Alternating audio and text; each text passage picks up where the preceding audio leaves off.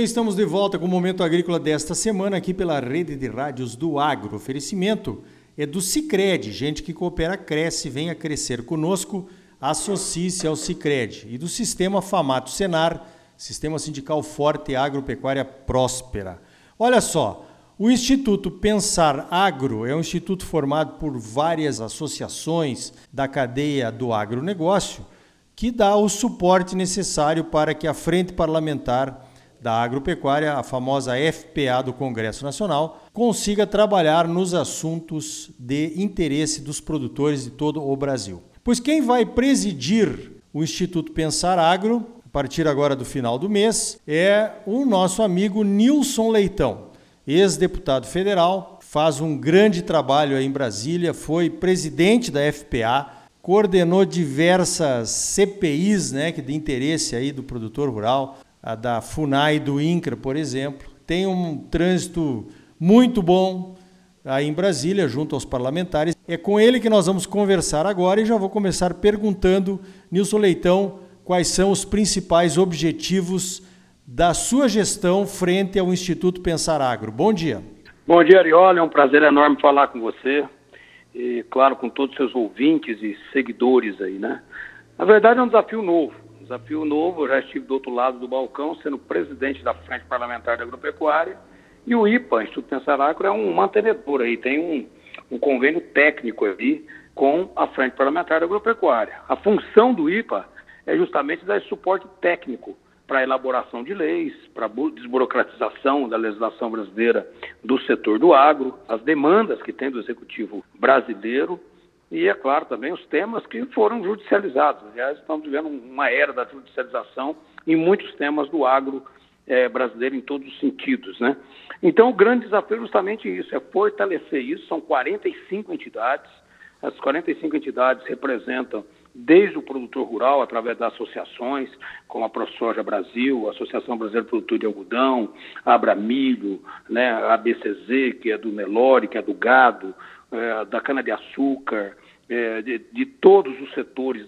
Aí também tem da indústria e da agroindústria, como é o caso da Biob, né, que é a Associação Brasileira da Indústria de Óleo Vegetal, é, como é o caso da BIEC, que é da carne, lá está todos os frigoríficos de exportação, a, e Abra Frigo, que também abrange os demais frigoríficos, enfim, são muitas entidades, como está lá também a FAMATO, como está lá a CNA, a FAESP, que é de São Paulo, a FIESP, que é a indústria de São Paulo, é, enfim, é uma, uma grandeza de entidades que vai da produção até a exportação. Então, o desafio justamente é isso: é fazer com que haja é, um, um, um, debate e uma elaboração técnica melhor de argumentação para convencer o parlamento da melhoria dessas leis, dos enfrentamentos dos nossos entraves, é, para dar segurança jurídica e o objetivo sempre é a geração de renda, de emprego e diminuir o tamanho né, do custo Brasil para aqueles que geram emprego e geram renda no Brasil.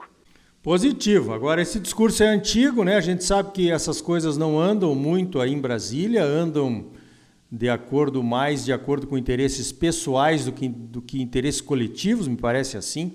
E, Nilson, eu queria te perguntar especificamente quais seriam os três assuntos que você acha que imediatamente deveriam ser conduzidos para discussão, votação, por exemplo, da Frente Parlamentar da agropecuária. Eu cito, cito um aqui, o licenciamento ambiental, né, que está aí na gaveta faz sem tempo. Nenhuma, sem dúvida nenhuma, Marione. É, primeiro item, regularização fundiária. Um Brasil, um país que não tem a segurança jurídica da sua propriedade, que não tem documento, que não tem o título da propriedade, é um país atrasado. Então não adianta vir com o debate ideológico, ah, é uma lei da grilagem, não, é uma lei da, é uma lei da serenidade, é uma lei da dignidade, uma lei do avanço que o Brasil precisa fazer, que é regularizar todas as áreas no Brasil. As que têm dono, colocar nome onde já tem endereço.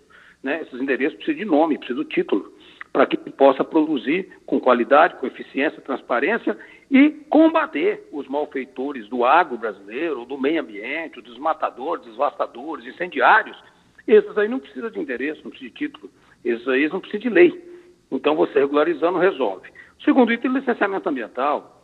É, essa semana eu vi um, um, até um, uma fala do ministro Tarcísio dizendo, olha, sempre reclamando do licenciamento ambiental, mas também a, a, os estudos técnicos são muito ruins. Concordo, mas a legislação brasileira ela é muito ruim.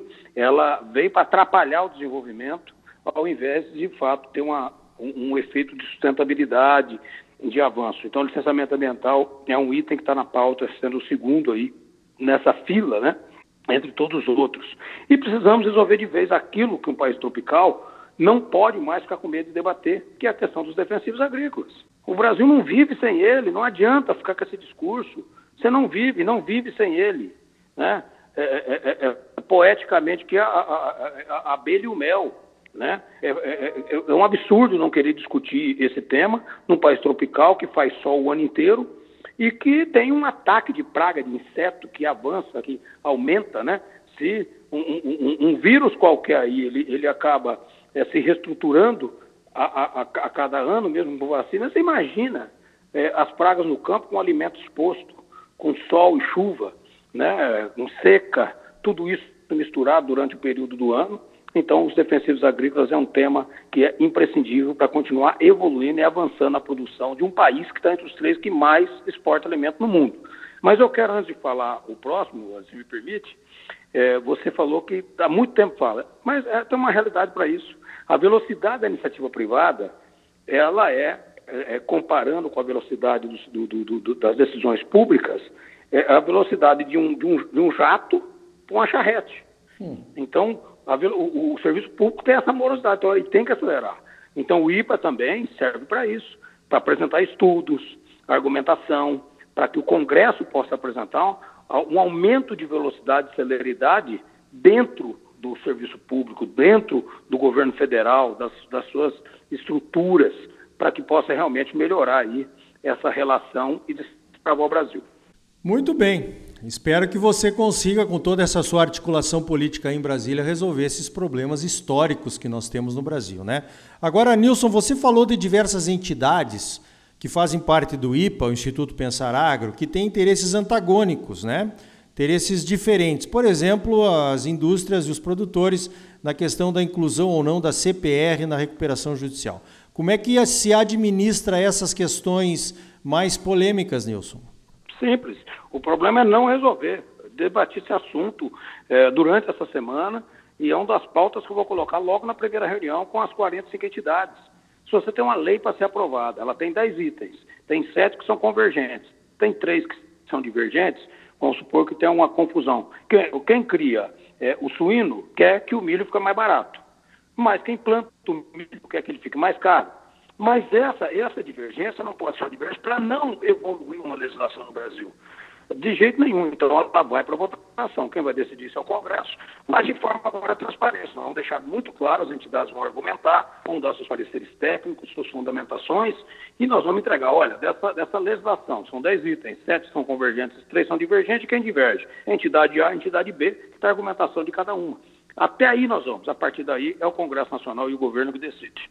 Ok. Você vê essa nova presidência, as novas presidências do, no Congresso da Câmara e, e, do Senado facilitando o trabalho da FPA, Nilson? Como é que você está vendo isso? Olha, é, esse é histórico, né? A FPA já existe há muito tempo. Na verdade, eu acho que essa harmonia do inicial do Congresso com o governo vai facilitar, vai facilitar. Nós temos que aproveitar esse momento e fazer com que isso vire a prática, né? Que realmente vire, vire ação definitiva, né? Então, se o Congresso está nessa harmonia com o governo, qual é a pauta do governo? É a mesma pauta do Congresso? É a mesma pauta da FPA? É. Ele quer fazer regulação fundiária, ele quer fazer licenciamento ambiental, ele quer aprovar as questões defensivas agrícolas, ele quer melhorar o crédito para o produtor no Brasil, ele quer resolver a logística. Então, tudo isso é a nossa pauta, é a pauta do governo, é a nossa pauta. Sendo do Congresso, não tem ambiente melhor para se aprovar. Vamos, vamos tentar aproveitar essa oportunidade, acelerando o processo. Muito bem, para encerrar, Nilson Leitão, um tema polêmico, você conduziu a CPI da FUNAI e parece que essa questão indígena não anda. Às vezes parece que vai andar, daí retrocede. Como é que você está vendo isso? Bom, eu tenho uma opinião muito, é, como diz, pessoal sobre isso, porque eu vivi né, a CPI, vivi a PEC 215. E já falei isso para o presidente da FUNAI, é, que é um grande amigo. A, a, o STF novamente judicializou as decisões do governo. Uh, se a FUNAI não enfrentar esse tema e, e o Congresso não acelerar, não acelerar dando segurança jurídica às modificações, principalmente na PEC 215, vai continuar essa barbaridade. Tema já tinha sido resolvido, volta quando o, o, o STF monocraticamente suspende qualquer demarcação, qualquer processo que estava andando, devido a ter interrompido aí a vigência do parecer da AGU que tratava das 19 condicionantes da Raposa Serra do Sol. Então, quando ele faz isso, ele deixa um limbo. Então, hoje não tem nenhum processo andando, zero, não acontece nada. Não está tendo mais demarcação, mas também não está tendo regularização ou fazendo justiça em cima daquilo que foi feito errado. A minha opinião, bem clara, que o presidente da FUNAI tem autonomia, tem condição para isso, precisa enfrentar em 3, 4, 5, 10 processos que estão tá sobre a mesa e resolver problema de várias áreas no Brasil. Segundo, o Congresso aprovar de vez uma legislação através da PEC 215, deixando muito claro, áreas demarcadas não amplia mais. É um, do, é um dos itens. Áreas que querem demarcar e ela é área produtiva, que precisa se apropriar, precisa indenizar o produtor, precisa indenizar quem investiu. É simples, não tem problema nenhum, não precisa dizer não para nada. Só precisa criar regra, critério e justiça em cima do tema. Muito bem, conversei então com Nilson Leitão, o novo presidente do Instituto Pensar Agro, mais um matogrossense ocupando um posto-chave para que os assuntos do agro sejam resolvidos ou bem encaminhados, pelo menos. Nilson, parabéns pelo trabalho, parabéns pelo novo desafio e muito obrigado mais uma vez pela tua participação aqui no Momento Agrícola. Eu que agradeço, Ricardo, e lembrando que a minha cadeira de presidente é uma cadeira que é da CNA. Então, eu, como representante da CNA, é, fui eleito presidente desse, desse, desse, instituto, que é o único que tem ali é, um, tantas entidades, até conflitantes de interesse, mas que estão à mesma mesa pensando no Brasil. Deus abençoe aí você e o nosso país aí. Então tá aí, mobilização total para aprovarmos os assuntos controversos de interesse do agro no Congresso Nacional. Sistema Famato Senar, mobilização total também para garantir um agro cada vez mais forte em Mato Grosso. É bom para os produtores, mas é muito melhor para o nosso estado e para a nossa população. E gente que coopera cresce. Venha crescer conosco, associe-se ao Cicred. No próximo bloco, vamos falar do zoneamento socioeconômico ecológico que está de volta e promete dores de cabeça para os produtores de Mato Grosso. Não saia daí, voltamos em seguida com mais momento agrícola para você.